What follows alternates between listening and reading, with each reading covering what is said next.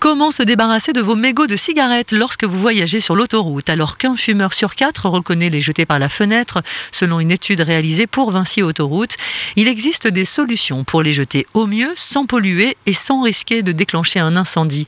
Damien Lafont de Collonges de Vinci Autoroute. Très clairement, en termes de comportement, il y a un axe qui est essentiel, il y a un point qui est important, il y a un message qu'on souhaite passer.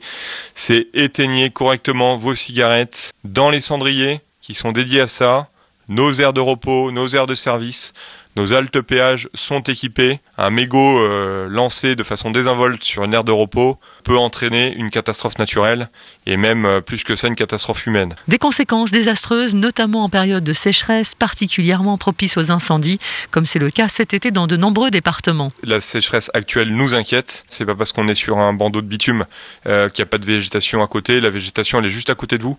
Elle est à quelques mètres. Quand vous roulez, il y a du vent. Donc et nos massifs, même s'ils sont entretenus, débroussaillés à proximité des autoroutes, ils sont pas prêts à, à subir ce type de menace. Une autre solution est de voyager avec un cendrier de poche pratique. Il vous permet d'y jeter votre mégot si vous n'avez pas de cendrier à portée de main.